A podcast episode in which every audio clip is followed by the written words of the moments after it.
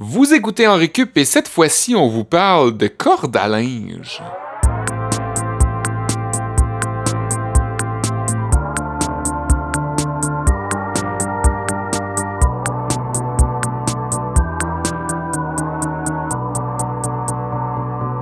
Bienvenue à votre émission Balado Rattrapage de connaissances en récup. Je suis Olivier Bradette et je suis avec Kevin Breton et Sébastien Blondeau comme à chaque semaine depuis maintenant 75 épisodes. C'est l'épisode 76 Oh, qui ouais. commence avec euh, comme sujet les cordes à linge cette semaine. Euh, Comment ça va les gars? Ça va comme, euh, comme sur une corde à linge qu'on dit, c'est ça? Je nous imaginais là, dans une ruelle de Montréal à étendre notre linge comme Thérèse euh, au début de la petite vie, là, puis à se raconter des choses, euh, à ragoter entre voisins, puis à potiner sur le quartier. Je sais pas si vous, vous avez une corde à linge en arrière de chez vous. Moi, ça fait quand même une couple d'années que j'étends mon linge, pas sur la corde, mais sur un séchoir à linge. Ouais, ouais, une espèce de structure en bois, là. En bois ou en métal, qui s'appelle Ok. Aussi, et ça c'est un mot que j'ai appris de la mère d'Esther, ma copine, un tancarville. Tancarville. Aviez-vous déjà entendu ça? Ah, ouais, non. Un tancarville, c'est par euh, métonymie, si je me trompe pas, ou... euh, ah, je, je me rappelle plus de la figure de style, peut-être que Kev, tu pourrais Quand m'aider. on associe une Euh, marque à un, nom. Ouais, mais là, c'est le nom d'une ville, et en plus précisément le nom d'un pont, le pont de Tancarville, en France, qui a donné son nom au sèche-linge, le, le support métallique pour accrocher ses vêtements mouillés après le lavage. Ah, ouais. Tancarville, ouais. Hey, c'est bizarre en France, hein? Ils sont bizarres, les Français. Ben, je, je trouve ça très, très cool comme nom, donc euh, maintenant, ça, ça fait partie de mon vocabulaire après que j'ai fait mon lavage. J'étends mon linge sur le Tancarville. Mais je suis pas Ah capable de me rappeler. C'est, comme, tu sais, comme on dit Kleenex au lieu de dire euh, mouchoir. Ou, euh, je me rappelle pas c'est quoi le mot, euh, la figure de style. Mais euh, Ouais, ça se peut que ce soit métonymie. peut-être métonymie. Je suis pas certain, je suis pas certain. Euh, mais vous, ça évoque quoi les, cordes à linge dans votre vie? Est-ce que vous avez des souvenirs liés à ça? Moi, je me rappelle d'odeur de lavande, des draps que ma mère euh, étendait sur la corde à linge quand on était au lac. Ben oui, c'est sûr que ça fait appel à l'enfance. Moi, j'en parle un peu dans mon, cours. Euh, moi, concernant les cordes à linge, j'en ai pas en ce moment. Ça fait un, un bout que j'en ai pas utilisé. Mais je sais que quand j'étais plus jeune, la corde à linge, c'était une tâche. C'était comme étendre le linge sur la corde à linge, ça faisait partie des tâches de domestiques de la maison.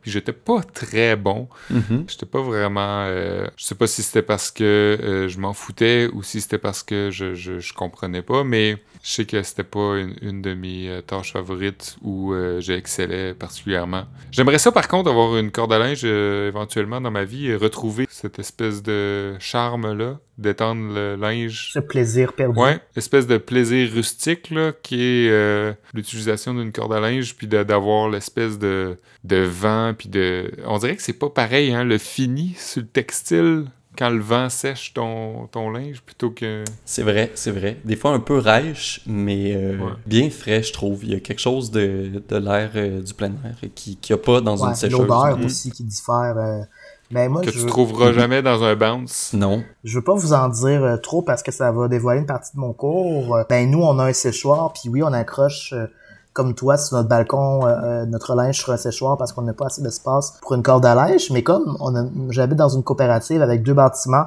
qui se font face avec des balcons, avec ma copine, on s'imaginait comment ça serait drôle d'avoir une grosse corde à linge qui traverse Oui. de voisin en voisin. Oui, oui, tu peux te passer des messages. Exact. Puis en faisant mes recherches, Ouais. j'ai réalisé que c'était pas juste un fantasme. Il y a certains endroits, les gens utilisaient des cordes à linge pour faire ça, tu sais, transmettre des messages Hmm. entre voisins. Puis ce que j'ai aussi réalisé en faisant mes recherches, c'est qu'il y a beaucoup de copropriétés qui interdisent euh, d'avoir des séchoirs ou des cordes à linge pour cause Ouais. de pollution visuelle. Puis c'est drôle parce que euh, moi et ma blonde, on se dit genre, ben voyons, il y a même pas beaucoup de gens dans le coop qui font sécher notre linge, leur linge sur le balcon comme nous on fait. Puis on a réalisé que c'est peut-être parce que on est dans l'illégalité en, en faisant ça Ah ouais. en faisant ça, tu sais. Euh, et aussi, euh, moi, la corde à linge, je sais à quoi ça me fait penser. C'est une de mes expressions que j'utilise souvent à force de trop boire, c'est-à-dire dormir sur la corde à linge, que vous avez déjà entendu à certainement, de soit après un party Ouais. ou de votre famille quand vous arrivez un petit peu éméché à Noël. Ou dans une toune de cire pathétique. C'est sûr que ça, Pathétique a déjà utilisé ça. Puis sûrement que genre, il fait rimer euh, dormir sur la carte à linge, t'as l'air d'un maudit singe, genre, dans cette lignée de, de rimes gracieux-là. Kev, Kev, il est super amer, là, mais c'est parce qu'il y a un, un historique avec euh, cire pathétique. J'ai déjà, j'ai déjà roulé sur le pied un show de William Fitzsimmons, mais ça, on gardera cette anecdote-là pour notre épisode qu'on fera sur Cire Pathétique, I guess. Mais bref, Ouais, euh, la semaine prochaine. c'est pas Cire Pathétique que la paternité de l'expression dormir sur la corde à linge. C'est une expression québécoise qui, qui signifie avoir l'air d'avoir passé une mauvaise nuit.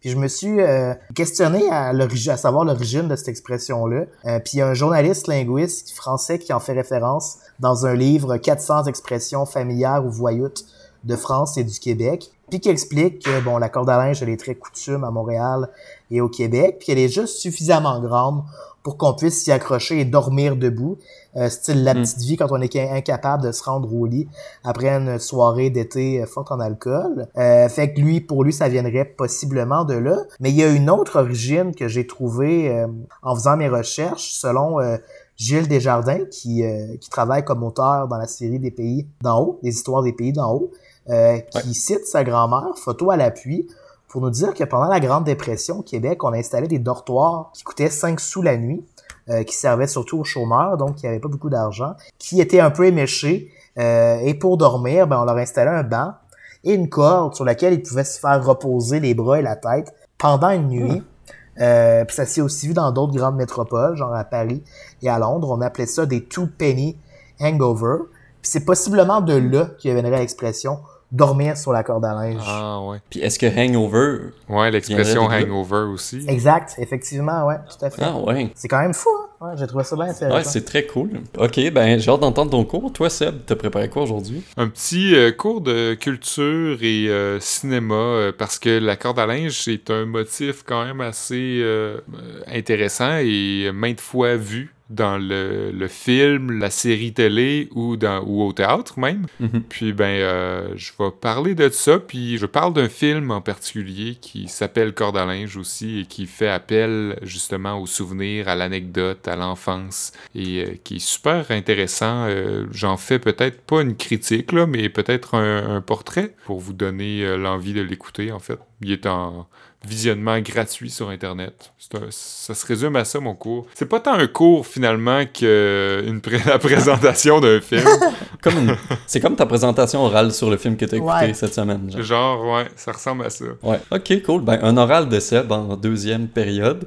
Moi, je vais finir avec quelque chose de complètement, euh, complètement euh, champ gauche par rapport à la corde à linge. J'ai un cours d'éducation physique pour vous. Ah, Et euh, je vous en dis pas plus. On va voir ça en fin d'épisode aujourd'hui, en troisième euh, période. Mais je me permets juste de réviser le plan de cours parce que c'est pas. Je vais pas parler de linguistique dans mon cours, Olivier. Ça va, ça va être un cours d'urbanisme que je vais vous donner Oui. Je l'ai pas mentionné. Fait. ben... C'est bon, c'est accepté. La classe voulais- c'est ça, euh, accepte la modification. J'ai vérifié euh, pour la figure de style, c'est pas la métonymie. La métonymie est souvent confondue avec euh, la figure de style dont on parlait, mais c'est l'ant- l'antonomase. Ah ouais. qui, c'est ça, consiste à utiliser un nom propre qui devient un nom commun.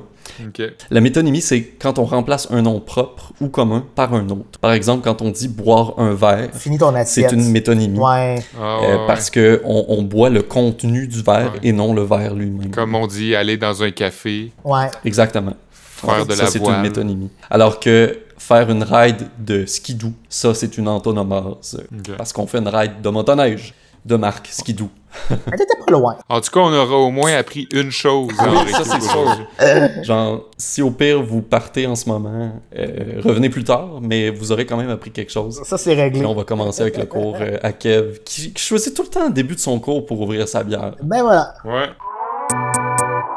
Oui, ma bière est ouverte et je vous offre aujourd'hui un cours euh, d'urbanisme. Je pense que c'est comme mon huitième cours d'urbanisme que je pense que j'ai raté mon, ma carrière. J'aurais dû devenir urbaniste, moi, à force de, de faire des cours euh, sur l'urbanisme en récup. Mais il faut croire que c'est un domaine qui m'intéresse. Donc aujourd'hui, je vais vous parler de la corde à linge comme symbole urbain. Euh, puis pour moi, c'est assez nouveau parce que j'ai grandi en région, donc à Saint-Georges, dans les années 1990. Puis à ce moment-là, rien m'apparaissait plus banal que de voir ma mère ou mon père accrocher des vêtements sur une corde à linge à l'arrière de notre maison. Rien me laissait présager qu'il y avait une fonction sociale ou culturelle. Pour moi, c'était comme un fer à repasser ou n'importe quel objet euh, ménager. Euh, à ce moment-là, on avait, oui, une sécheuse, mais dans ma tête, la sécheuse, c'était comme plus le plan B pour faire sécher nos vêtements l'hiver quand la météo le permettait pas.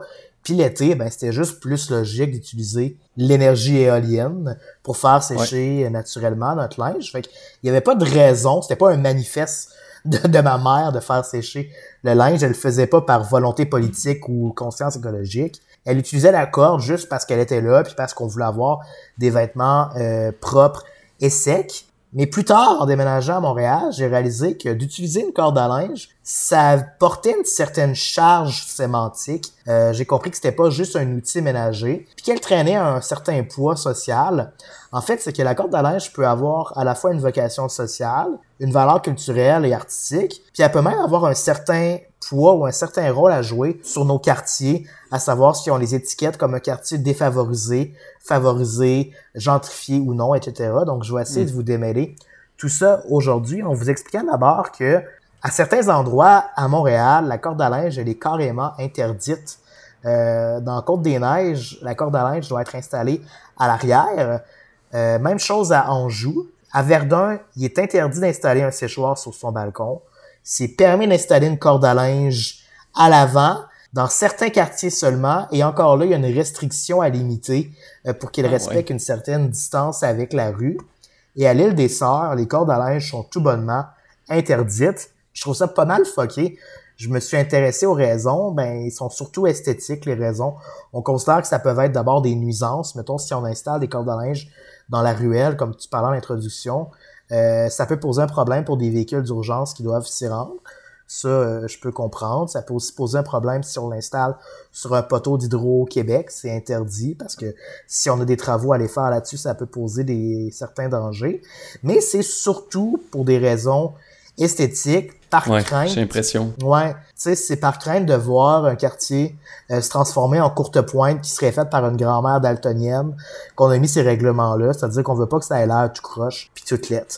Mm. On aime mieux avoir tous nos murs de béton, gris, rouge, sale, genre. Uniforme. Ouais. Puis c'est pas tant en plus l'arc-en-ciel accroché sur la corde à linge qui déplaît aux villes, puis aux promoteurs immobiliers, parce qu'il faut le dire, là, c'est pas tant les municipalités que plus que les pressions des constructeurs de condos et tout ça qui veulent pas voir euh, le voisin d'en face installer ses bobettes. Euh, c'est que on préfère de loin, tu sais, si c'était, mettons, des Lacoste qui étaient accrochés, ça nous dérangerait moins que c'était des chemises point zero ou de marques de vêtements que Sébastien aime snobber. Et c'est ainsi. Je voulais te faire un jab, Seb. J'espère que ça t'a pas euh, offusqué. non, non, continue. Euh. Parce que t'en portes pas, toi, de point zero.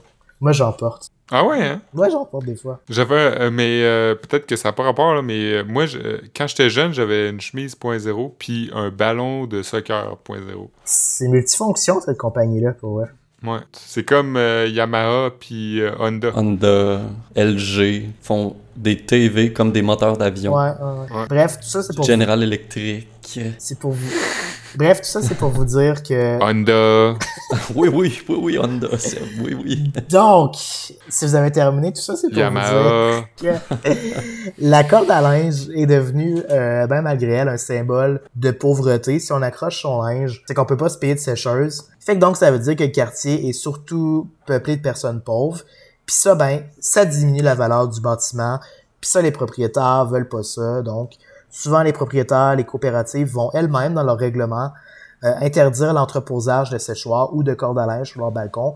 Et tu sais, on va aussi interdire souvent, mettons, d'abord d'entreposer des trucs qui ont pas rapport, genre des pneus, parce que ça a l'air un peu sketch. Après ça, ben, des séchoirs, des cordes à linge, des barbecues, puis là, ça finit plus jusqu'à ce que quelqu'un dise OK, je suis toujours bien chez moi ici. Ouais. Je peux mettre, euh, je peux bien y mettre ce que je veux.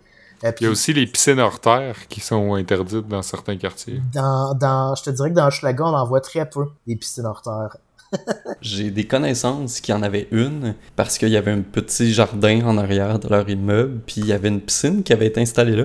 Je sais pas s'ils étaient dans, dans Hochelaga, mais euh, ça semblait être possible dans certains quartiers de Montréal. Je sais pas mais... Et j'en ai jamais vu, pour vrai, des, des piscines à Montréal. Si vous en avez, envoyez-nous des photos. Moi, il y en a un, il y en a une juste euh, chez le voisin d'en face. Pour vrai? Ouais. T'es-tu déjà allé faire un bain de minuit? non. Non, mais je voulais pas nécessairement parler de quartiers de Montréal, dans Ouais. des quartiers en général C'est interdit. qui sont euh, entre guillemets huppés, là, Ouais. ben euh, c'est interdit là, que ce soit hors terre, faut que ce soit euh, creusé. Pour vrai? Ouais. Wesh. Ouais. Wesh. Bref, en tout cas, tu pourrais toujours aller faire un bain de minuit chez ton voisin, puis après ça, voler son linge sur sa corde à linge, parce que t'es tout. Ce qui est un peu dommage avec les cordes à linge, c'est que aujourd'hui, ils ont malheureusement cette connotation négative-là aux yeux de certains, mais ça n'a pas toujours été comme ça. Puis dans certaines autres villes, ça fait même partie du patrimoine ou du paysage euh, urbain. Puis il y a l'exemple de New York. Mhm. Là-bas, la corde à linge est vraiment un, un- une longue historique Mhm. de tissu social. Euh, ça se encore une fois surtout dans les quartiers ouvriers euh, où on retrouvait des genres de entre les bâtiments des genres de grosses c'était des fils, c'était des, des cordes à linge, mais ça donnait vraiment l'impression que c'était des genres de toiles d'araignée, style l'œuvre de Peter Parker, avec du lin blanc qui reliait les bâtiments entre eux. Ouais. Ça, c'était avant l'époque des laveries. Puis, bon, dans les résidents des quartiers les plus pauvres utilisaient, oui, fièrement la corde à linge pour éteindre leurs vêtements, mais c'était aussi devenu un symbole de leur quartier qui a été immortalisé dans les peintures et les photos d'époque parce que ça servait de, de vrai tissu social.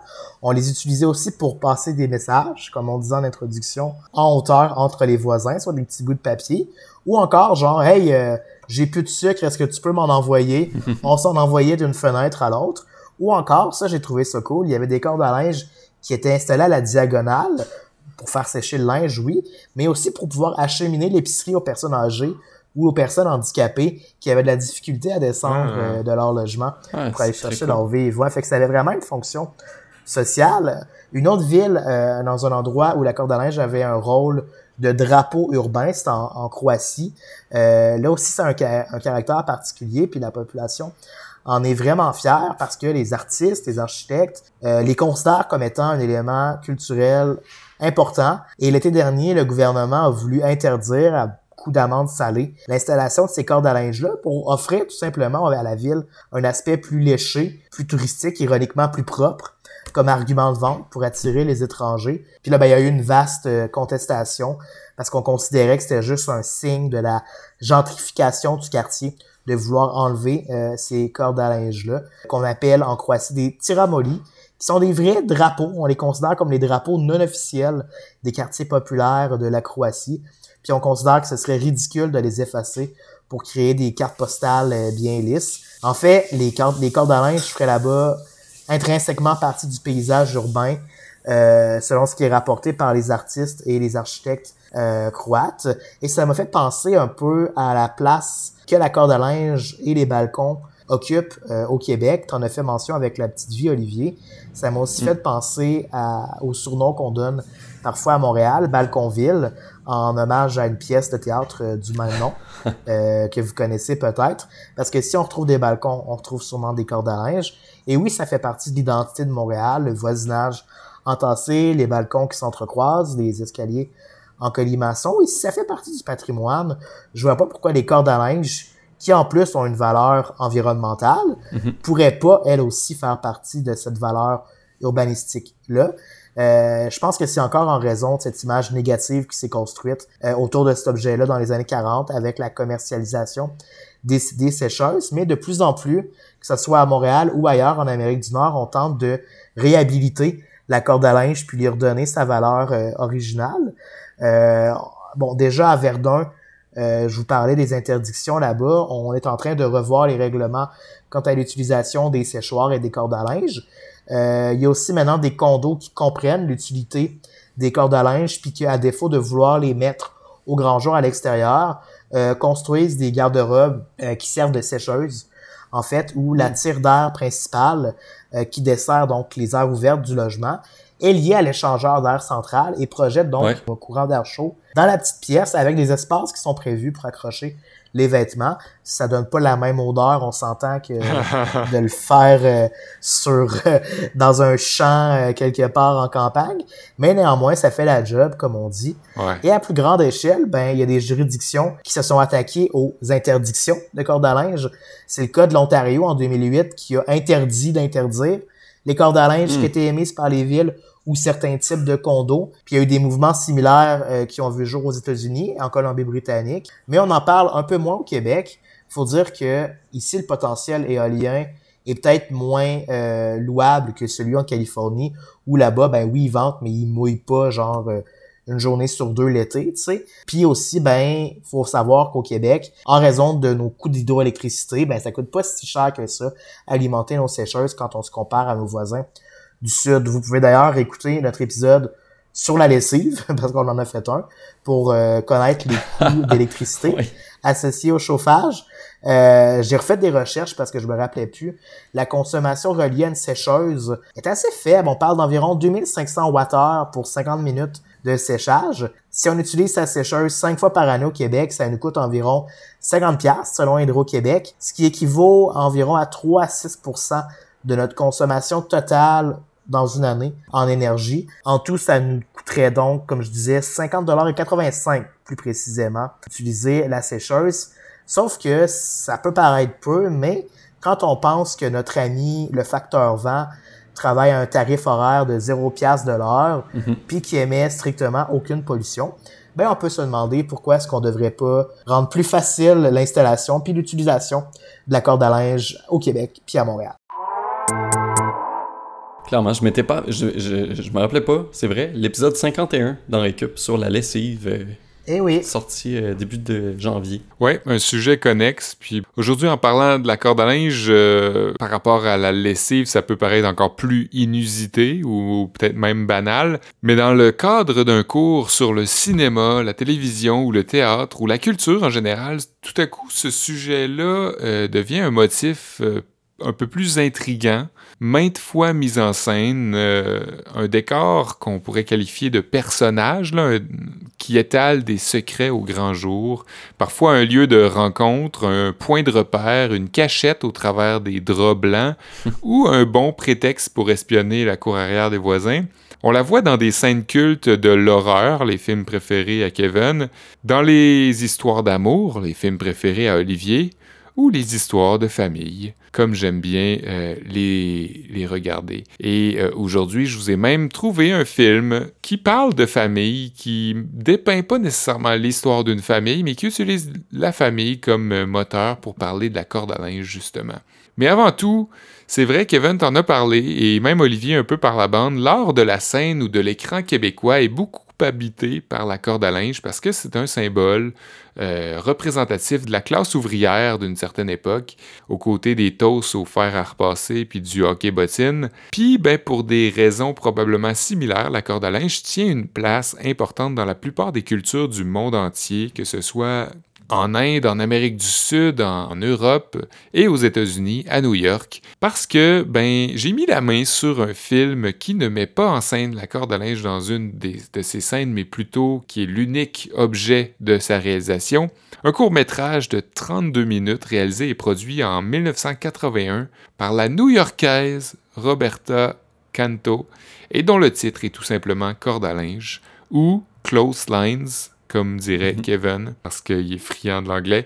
Et euh, Kevin, t'en as, parlé un peu dans ton cours euh, à New York.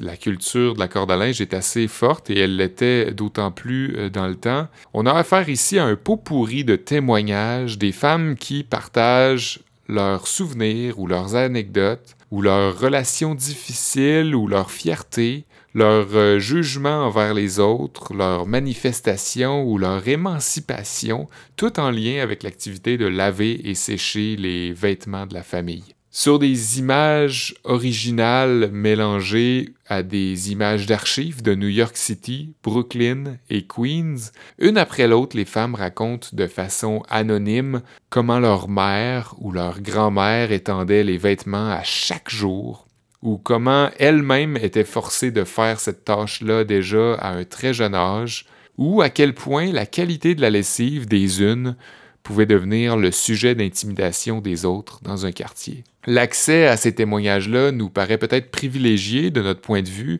en 2020 parce qu'on attribue une certaine romance intime ou une certaine nostalgie à l'idée d'étendre euh, son linge au grand vent. Ça renvoie à l'enfance pour certaines, pour d'autres ça fait ressortir l'humilité de tous et chacun d'étendre son linge sur la corde à linge, peut-être un peu pour des mêmes raisons que euh, Kevin mentionnait de pourquoi les gens n'en veulent plus de cette corde à linge-là pour pas être trop humble. Mais dans l'ensemble, le film de Kanto apparaît surtout comme un hommage consacré à l'expérience des femmes des générations antérieures. On entend une femme nous dire que de monter sur le toit de son immeuble presque à chaque jour de beau temps pour aller accrocher les vêtements de sa famille, c'était un moment qu'elle chérissait, une pause dans sa journée, où elle avait une impression de grandeur et de liberté dans une ville où tout est petit, rapprochés les uns des autres, poussiéreux. C'est comme un échappatoire. À un certain point, une autre femme dit qu'elle se sent connectée avec les autres femmes quand elle les voit occupées à la même tâche domestique qu'elle, avec des vêtements d'enfants similaires aux siens, des vêtements de leur mari, ou avec la même routine qu'elle, peu importe d'où elles viennent, ces femmes-là. Ça la rassure, dit-elle, de voir que toutes ces femmes sont connectées par une même réalité et partagent ça ensemble.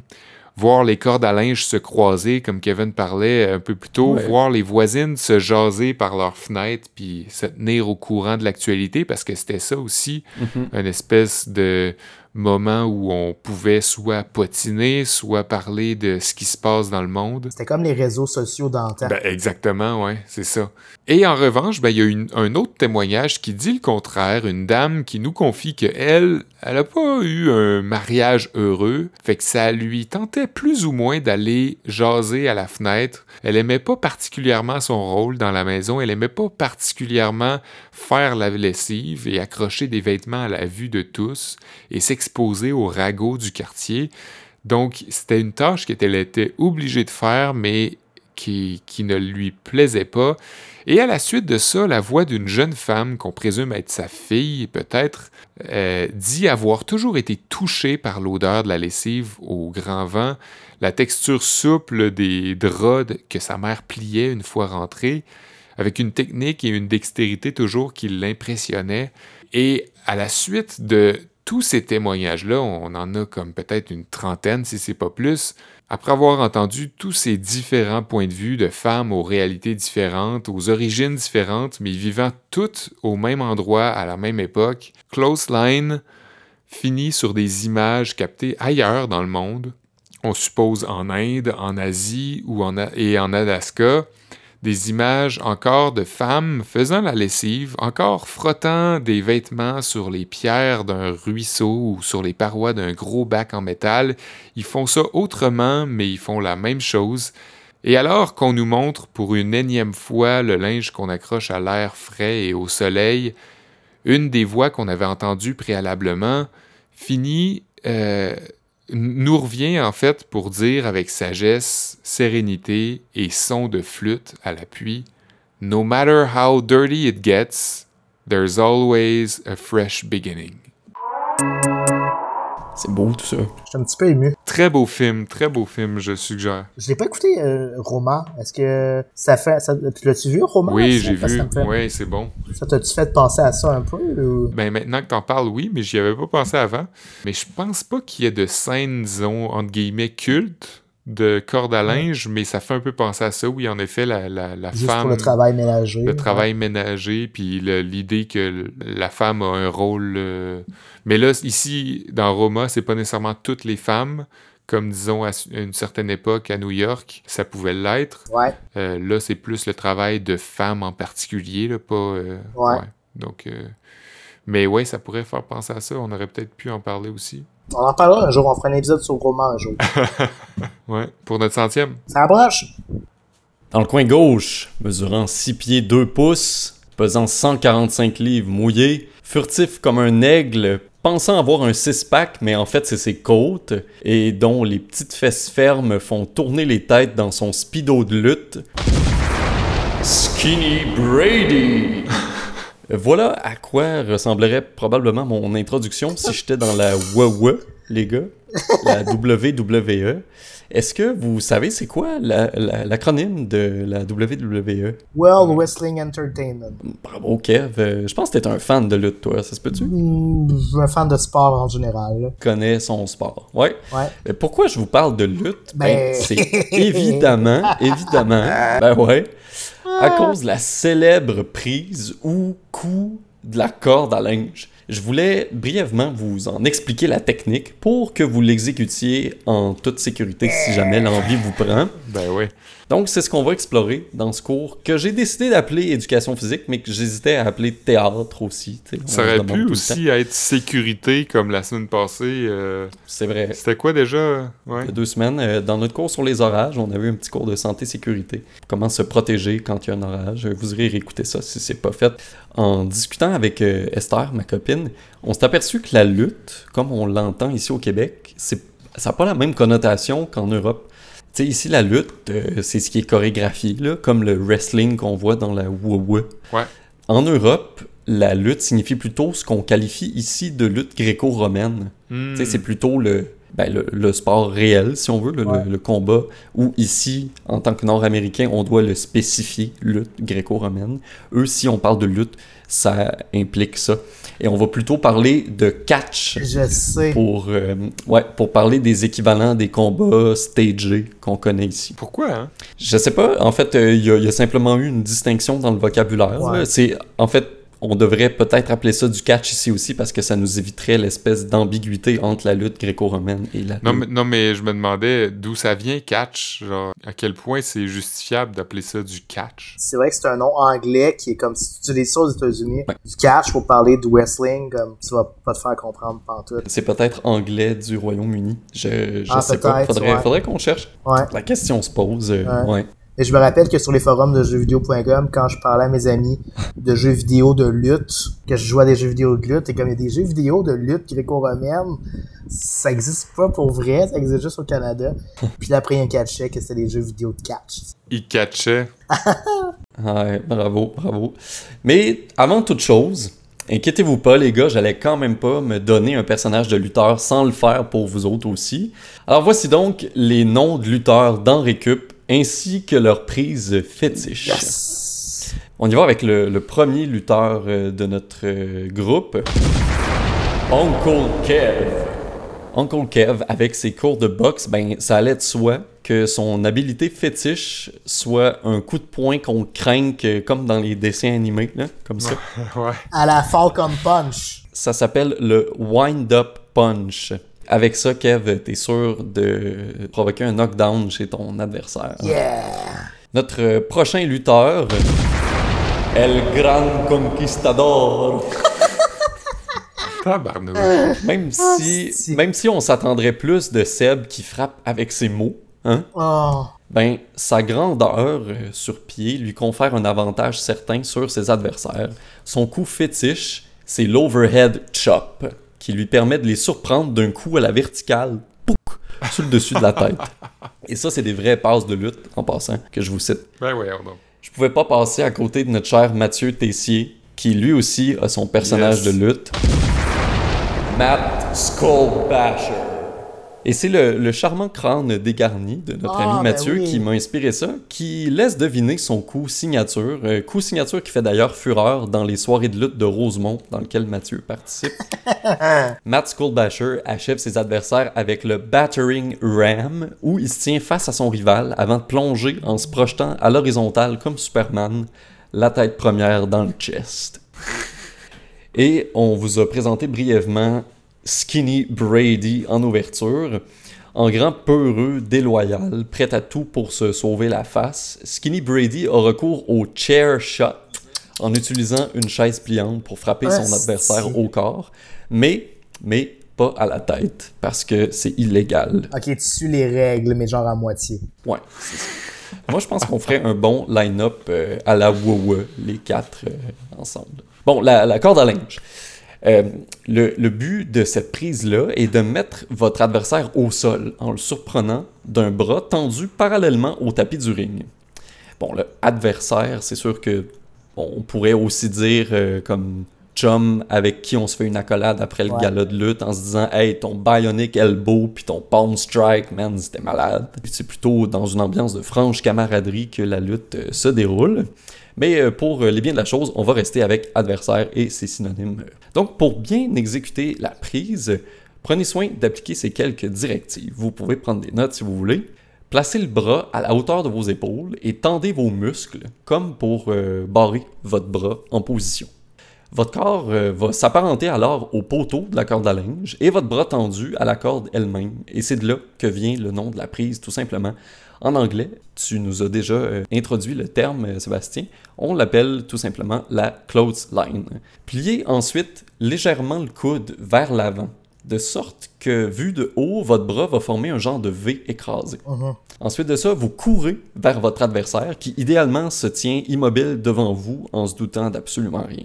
Vous entrez alors en contact avec lui en utilisant votre bras tendu.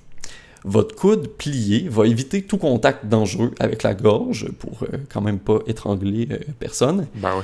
Et vous aurez deux points d'appui avec euh, la personne devant vous. Du côté rapproché, votre épaule sera en contact avec son épaule, et du côté éloigné, ce sera votre poignet qui va s'appuyer sur son épaule. Vous forcez ensuite votre adversaire au sol en poursuivant votre course et en le poussant vers le bas avec force.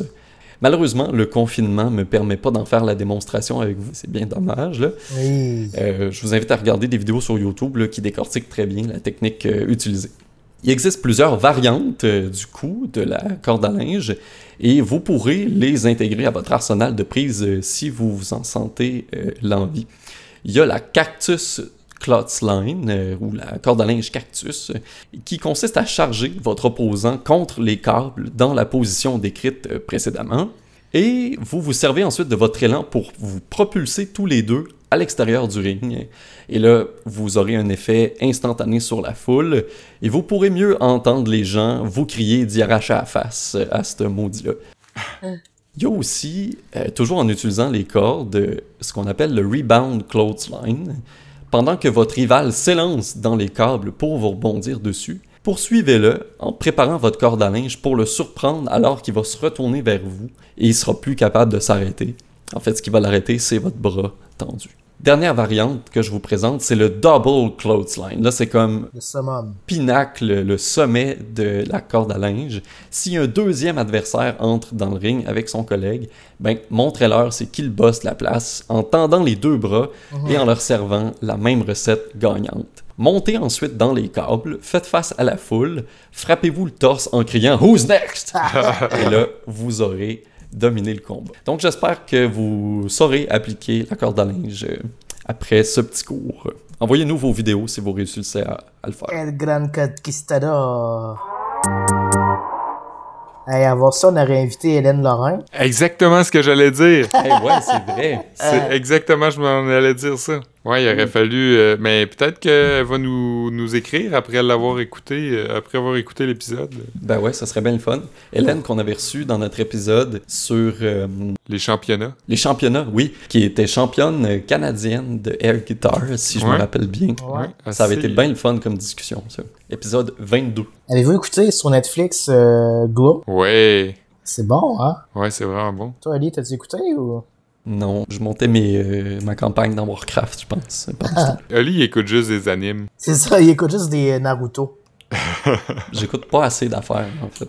Glow, c'est une série sur euh, la lutte féminine. Ah, Euh, si jamais ça t'intéresse, salut. Ouais, Ouais, c'était ouais. bien bon. très cool. Hey, ben merci les gars. Euh, C'était une belle journée variée sur la corde à linge. Mhm. Comme quoi, hein, on, on peut avoir des sujets qui ont l'air banals, euh, mais euh, il y a toujours quelque chose d'intéressant à en tirer. C'est ce que je trouve le fun avec euh, Henri Cup. Moi aussi. Fait que j'espère que même si des fois les sujets vous inspirent pas nécessairement, que vous vous plongez quand même avec nous autres, puis que vous profitez de ça pour apprendre des choses auxquelles vous attendiez pas. Ouais, exact. Ouais, Non, là, c'est rien, mais notre- notre- au début, on voulait avoir un prêtre pour qu'il nous parle du chapelet qu'on accroche Ouais. sur la corde à linge, cette croyance populaire qui précède les mariages. Ben, pas si a- populaire que ça. Moi, je savais pas, là. Tu savais pas ça? Euh, ouais, ben c'est aussi dans le folklore euh, que la corde à linge elle-même. J'ai commencé des recherches, j'aurais aimé vous parler de ça. Et tout ce que je trouvais comme info, c'était ben, qu'il y avait une tradition qu'un chapelet accroché sur une corde de Ouais. linge euh, amenait du beau temps lors d'un mariage. Donc, c'était un peu euh, chenu comme information. C'est la même affaire avec moi que l'expression sur dormir sur la corde à linge. J'ai réalisé que c'était comme un cours d'une minute trente. Tu sais, fait qu'à la Ouais, place, fait- à la place, on aura parlé de lutte euh, et puis de Verdun aujourd'hui. Mhm. Et d'Antonomase, faut Ouais. oublier. Et d'Antonomase! Ben, merci les gars, merci CISM, Canal M, CFRT comme d'habitude à chaque semaine, merci beaucoup. Écrivez-nous si vous avez des idées de sujets, si vous avez des commentaires, euh, partagez notre contenu, puis donnez-nous des évaluations, des 5 étoiles, des 4 étoiles, si des fois on mérite juste 4 étoiles, c'est correct aussi. Mais jamais des trois. Euh, on aime. euh, ouais, ouais, des fois, euh, Ouais. faut, faut être honnête, mais on est bien content de votre soutien puis de vos écoutes. Donc, partagez euh, notre contenu, ça nous aide tout le temps. Puis, euh, on se revoit la semaine prochaine avec euh, pas de sujet pour l'instant, mais comptez sur nous pour en trouver un. Euh, Ça va être la fête à Kevin bientôt. Peut-être qu'on pourrait, euh, hey, ça s'en vient. on hein. pourrait parler de, de Kevin Breton comme euh, En fait, comme- euh, notre prochain enregistrement va tomber proche de sa Ouais, fête. ouais. C'est vrai? Le 19. 4 jours. 19 Quatre jours juillet. après, euh, ça va être la diffusion. Donc, euh, ouais. Ben, je peux te choisir? Ça veut-tu dire que j'ai le choix de... Ah, ça va être ton cadeau Ouais. Ça va être de mon cadeau. 30 ans. Ok, cool. On va parler de Joe Sakic. Soyez là! À la semaine prochaine. la semaine C'est prochaine. pas vrai. Merci les gars, c'était un plaisir. Bye bye.